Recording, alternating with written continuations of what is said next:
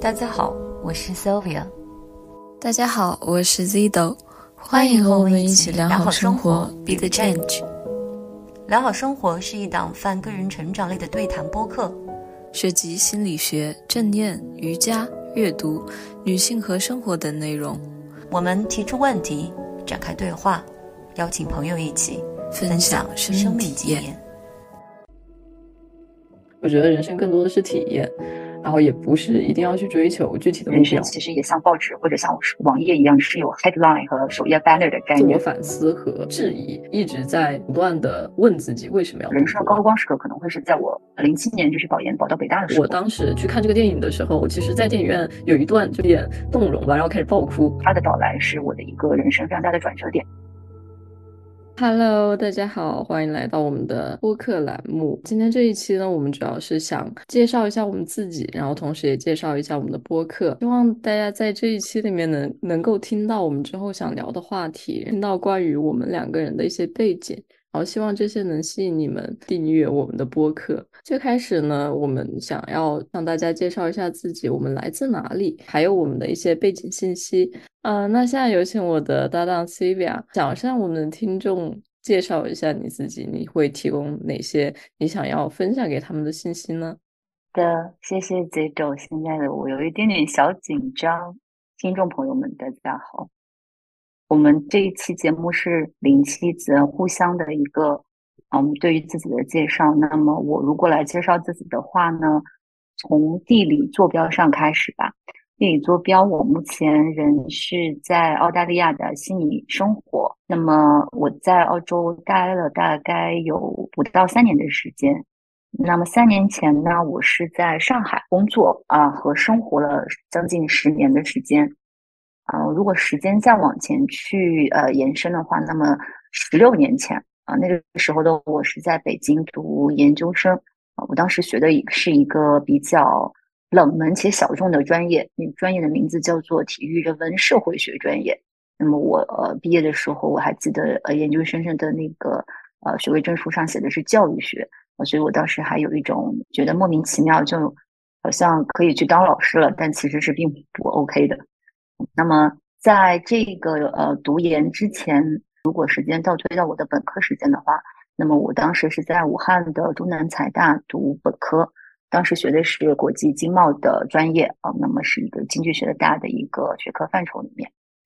呃，如果时间再倒回一点，倒回到我来到这个世界的那一刻，那是三十九年前的时候，我出生在山东淄博这个城市的一个小镇上。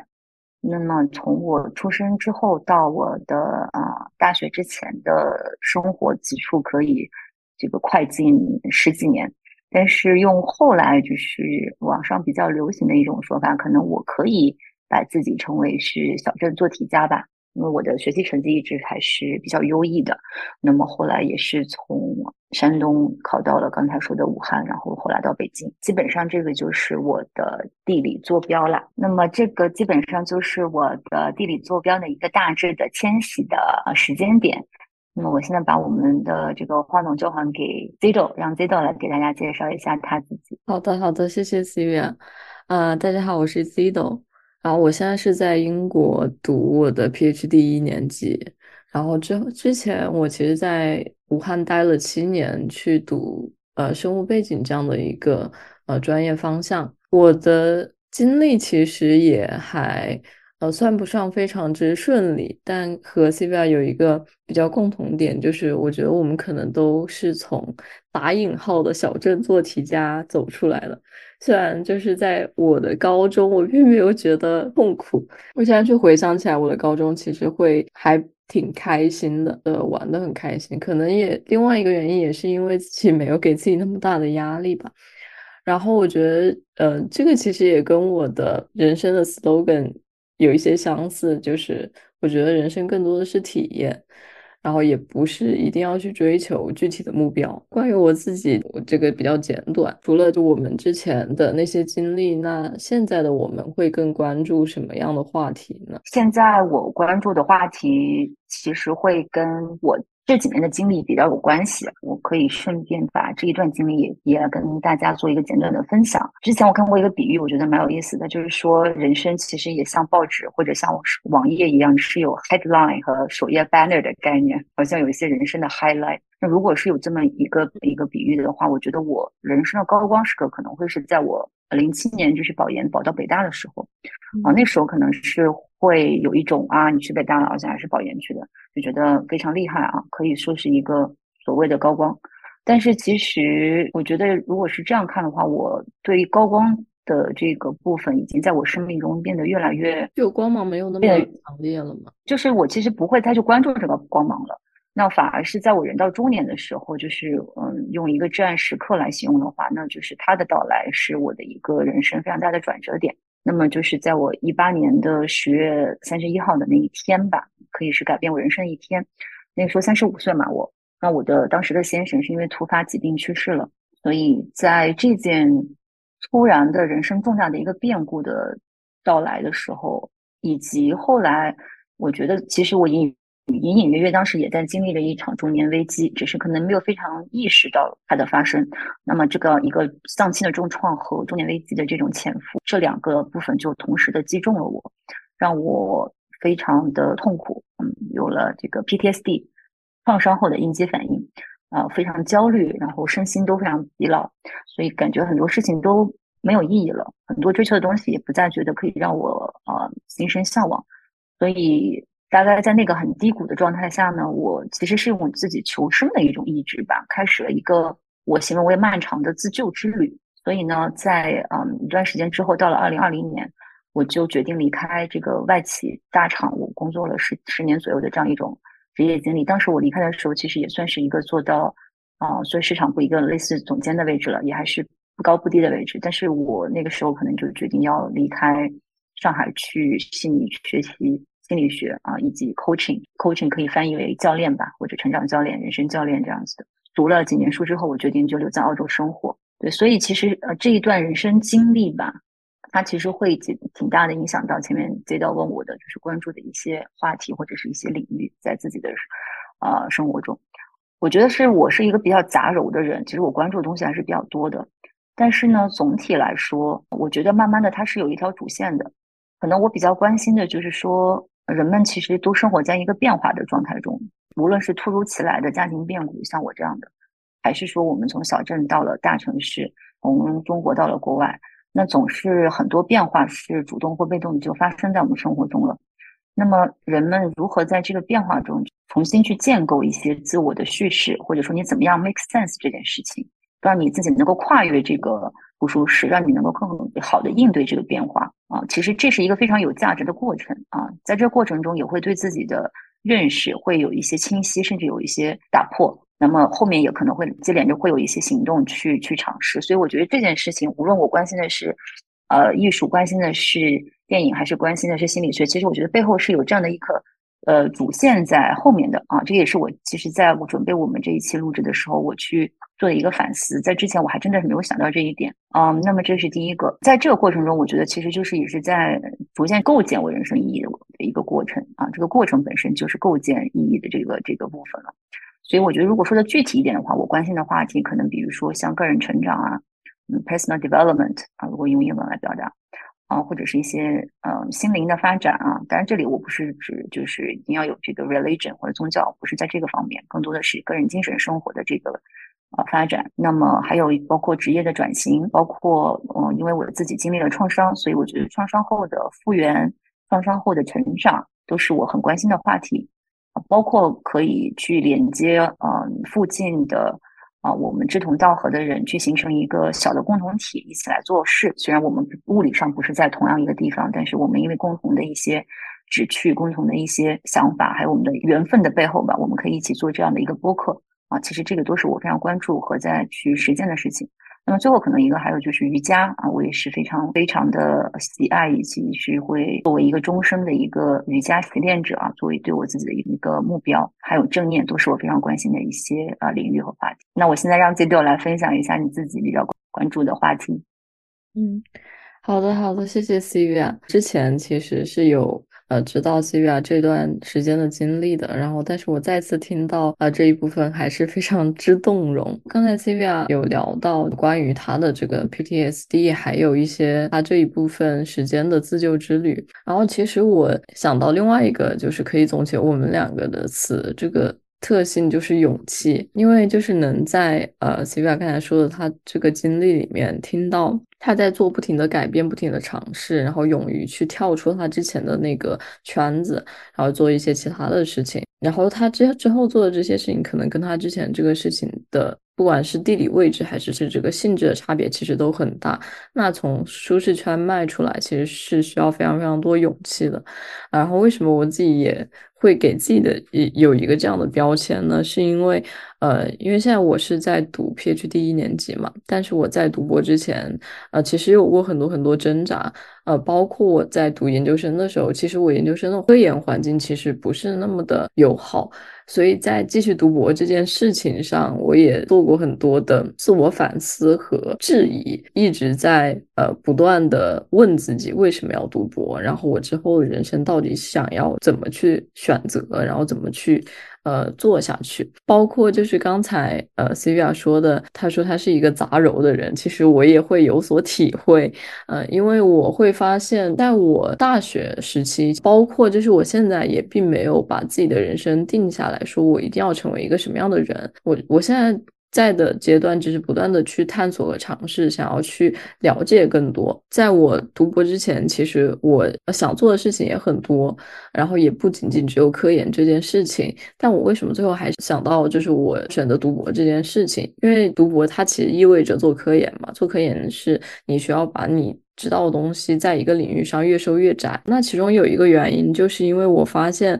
我其实会对很多很多事情都感兴趣和好奇，这样伴随着可能会有一些三分钟热度。那我怎么样要让我在某一个事情上能够比较有积累呢？我之前在分析的时候，其实是自己给自己画了一棵树，然后这棵树是呃，我需要有一个主干，我需要沿着这个上面走。然后在走的同时，我能够不断的培养自己的好奇心和在某一个领域上积累的知识，然后自己也有一些能量。在呃这棵树树长的过程中，它其实是也可以往旁边有一些散发的就新长出来枝芽的，可以在发展我主干的同时，然后也去积极的探索外界的东西。所以我有一段时间有给自己一个 slogan 叫积极破圈者。那包括为什么能够跟 c v a 之前有一些合作，然后在成长议题上也有一些。些积累，就是因为自己在不断的积极破圈，然后想要去了解更多的东西，而不仅仅是某一个科学领域。因为在做科研过程中，你时常容易在科研里面迷失自己。这个迷失指的是你容易会两眼不闻窗外事，只关注你前面的就一亩三分地。但是跳出我们原来那个圈子，然后去接受更多的东西，其实你会收获很多。呃，其实我的兴趣和平常的爱好会跟这个有关。一个是我在我可能。高中时期就对心理学会比较感兴趣，原因可能是因为当时比较孤独，我身边一直会有很多朋友，但是呃我一直缺少有一些人去跟我深度对话。然后另外一个是我在初中的时候，跟我就是我妈是一个特别喜欢管别人的人，但是我会有一点反叛的心理，就是我在想你为什么要管我，就会跟他吵架，然后以至于呃初中有一次吵完架之后，他真的就不管我了。就那种不管指的是控制我不说你，呃，但他其实还是生活里面会管，但是这样的话我就自由了很多。所以其实从初初二开始，我相对来说很多东西都是自己做做主的，就相对来说比较独立。呃，但是这也会出现一个问题，就是我会有一点不知道怎么去跟我身边的人相处。然后我记得我当时看了一本书，这本书对我影响特别大，就是我觉得它是我的行为圣经。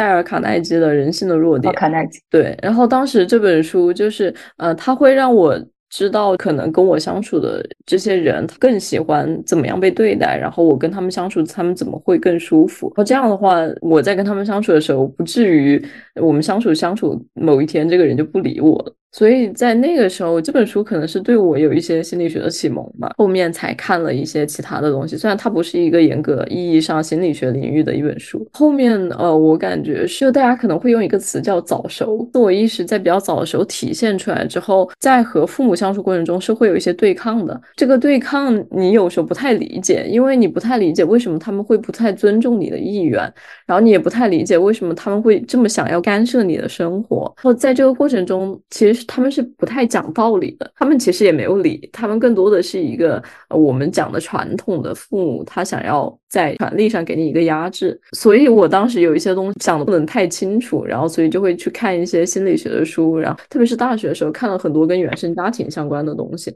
呃，虽然我现在就是也不太想要把原生家庭单拎出来，因为呃，我我发现现在就大家看到一个事情，如果把这个东西推到原生家庭身上，就把这个锅甩过去的话，呃，自己不。太愿意去做一些改变了，嗯，但确实是家庭会有一些影响，然后包括就是身边的呃一些人，他会有一些影响。但是呃，对我来说，更多的是我在认知上会有一个提升，然后知道之后，我才能够相应的去做一些改变，相当于去解构之前的这啊一团乱麻的这样一个东西。一个是心理学领域，然后另外一个是我在过去其实还。蛮喜欢看科幻和推理类的东西的，所以我在平常跟我的朋友相处的时候，他们特别喜欢，他们很明显的注意到一点，就是我很喜欢问为什么，就我一定要探究啊这个事情是怎么发生，然后你你到底是怎么想的啊？虽然有时候会可能。呃，我身边一些人会被我问到不耐烦，因为我觉得思考这件事情本来就很痛苦，然后跟我相处，他们被迫要思考。然后第三个，其实我想说的就是女性议题。其实我关注女性议题非常非常之晚。我也觉得我的女性这个意识觉醒也很晚。我的女性意识觉醒的晚的原因呢，我觉得主要有两点吧。第一点可能是我自身对一些事情不太敏感，然后另外一个是我在我成长过程中其实没有太受到差别对待，我也不太能够说听到一些人讲就是这个男女性别差异带来的非常重大的影响。其实这些东西可能在我自己的世界里面会隔得很远，它可能出现了，但我可能没有关注到它。然后我觉得，为什么这个女性议题我开始关注，其实是在我研究生之后，就是可能三年之前吧，是因为我身边有一个关注女性议题的朋友，他真的带给我了很多很多。然后包括不管是说女性议题，还是女性意识的觉醒。然后我们会去讨论这个话题，所以我现在就是可能会关注的还有一部分是关于女性议题的。嗯，这个说到女性议题这个点，这个也是我近几年觉醒且越来越关注的一一个议题吧。我在听你讲的时候，我觉得跟我好像有一点类似，在我们当时的这个呃觉知水平下，我们没有。感觉到很明显的这种不差差别对待，因为性别的存在，或者没有看没有感受到性别背后代表的一些权利的不平等啊，各方面的东西，所以我们可能没有那么深的痛。那么后来可能各自机缘不一样，我们开始关注这个。那你可能是通过一个身边关关注这个议题的朋友，那我自己呢？其实我是在自己的亲密关系中很痛过。那么这个痛跟我前面提到的这个丧夫是有关系的。那也呃跟他呃离世之后，我发现了很多可能在亲密关系中的呃背叛，或者说亲密关系中的很多东西，就是让我觉得不能理解为什么会发生这样的事情。那么后来我可能极度的痛苦之后，就前面我讲的，我就会去自救。那么我就会去了解为什么会有这样的行为。那么可能背后的原因是什么？那除了可能在心理学层面的很多解读之外，我的很多当时痛苦背后，其实是因为自己有很多对于两性关系的观念，把自己放在一个比较。次要这么的一个位置上去来设想这件事情，或者来看待将来自己的就是亲密关系的一种前景吧，就变得非常的悲观，也变得觉得自己好像很差，感觉好像很多事情都是自己的错误，所以其实是隐性的开始，慢慢会发现，其实这个背后的原因是很多的，跟女性整体的在嗯社会上面，对于大家对于女性的很多的一些刻板的印象，或者包括甚至说对于中年女性的很多刻板印象也是非常有关系的，所以我觉得我是慢慢的。开始就是有了这么一点点的角度和意识，然后又开始渐渐的去关注一些这个议题方面的东西。但是我也没有办法说，我并没有觉得我自己好像会把自己标榜为一个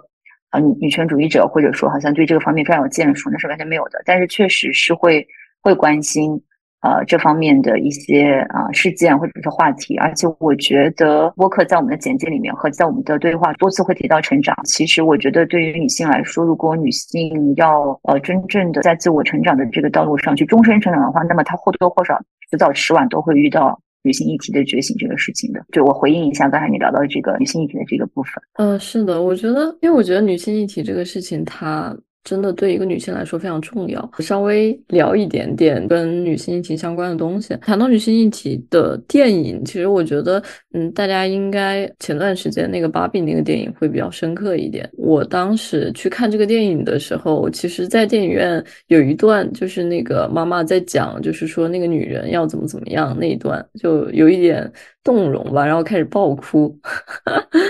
呃，然后我当时为什么对这个东西很动容呢？不是因为我自己经历了这些东西，我是因为我想到我妈，就是我觉得我妈她应该就是一个呃传统观念，然后很多枷锁带着的一个这样的一个女性。我在她身上看到了她说的几乎每一个点，所以我是在很心疼我妈妈的。但是我我觉得这件事情她可能自己都意识不到，就是她也不会觉得这个事情对她来说就是怎么怎么样，但是。他是能感受到痛苦的，但他可能不知道痛苦在哪，但他就是感受到痛苦。然后另外一个是我当时看完这个电影之后，我有去问我身边的一些朋友，问他们对这个呃电影怎么看，他们的评价其实都没有给到我一些很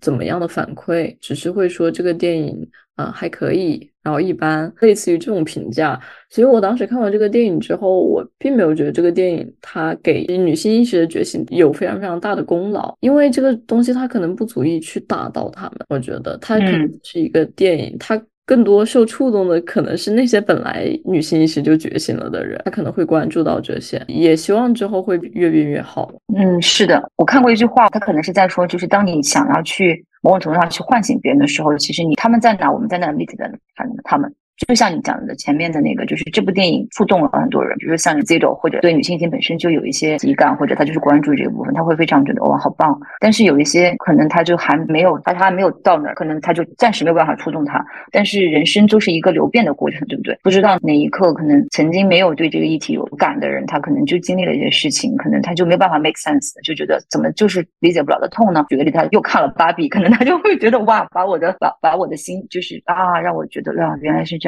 其实，所以就是我觉得这个又 echo 一下，就是又回应一下我们想做这个播客的某一个初衷吧。其实我们每个人的经历都很丰富，在某种程度上，每每个个体即使很渺小，但是我觉得每个个体又是极其丰富和深邃的。我们每个人不管活的现在是几岁，都已经经历过很多大大小小的事情。那么就是在这些嗯经历里面，就是我们有去通过对话的形式去讲述我们的一些经历和思考的时候，那。对于我们自己，其实是一个就像自己在把自己的电影演了一遍，或者是看了一遍啊，或者在对方讲述的过程中，也能够唤醒我心目中的一个情节。那么我可能去去看到它，然后去对它有一个重新的一个处理，对吧？Process。首先，我觉得它是一个蛮有，我之前会说蛮有温度，蛮有，就是它会给你一定的共鸣和一定的慰藉啊。与此同时，它还会有一些启发，对吧？就像芭比可能给到你启发或者共鸣，那么可能我们的两个之两个人之间的对话或者。聊聊天，以及我们将来可能会跟一些嘉宾的对话聊天，就是也可能会给到呃我们的呃听众有一些意料之外的一些启发或触动。那么其实这个可能在他们的某些方面的一个觉醒这个词，可能有时候听上去有点大，但是我觉得中文换成成长好了，对这个部分是会起到一点点的助力的作用。那么其实也是一件非常啊有意义的事情啊，起码对我们两个各自来讲是一个。觉得是有意义的事情，那么也是我们两个做这件事情于我们两个而言的一个一个价值。本期我们先聊到这里，希望大家对我们两个人做良好生活这档播客的初心有了些许了解，也希望你能得到些许共鸣和启发。这就是我们的第一期播客了，大家如果对我们的播客有任何的想法，都可以在底部给我们留言。然后之后我们会呃保持一个周期的更新，然后也会去看大家留言，看大家对什么问题感兴趣，我们也可以去讨论这些观点。那我们下期再见，下期再见啦！好的，拜拜，拜拜啦！我们明白，成长意味着踏出舒适区的不安、困惑，甚至孤单。我们相信，构建良好生活的基石需要连接。创造和反思，我们希望把自己作为方法，践行良好生活。Be the change。希望大家在小宇宙、Apple Podcast 等泛用型播客平台关注我们，并在节目留言区跟我们分享你的感受。也欢迎大家通过邮件跟我们分享生命体验，地址是 conversation health at Gmail.com，C O N V E R S A T I O N H E A L S at G M A I L dot C O M。好的，结束。对不起，回去剪剪。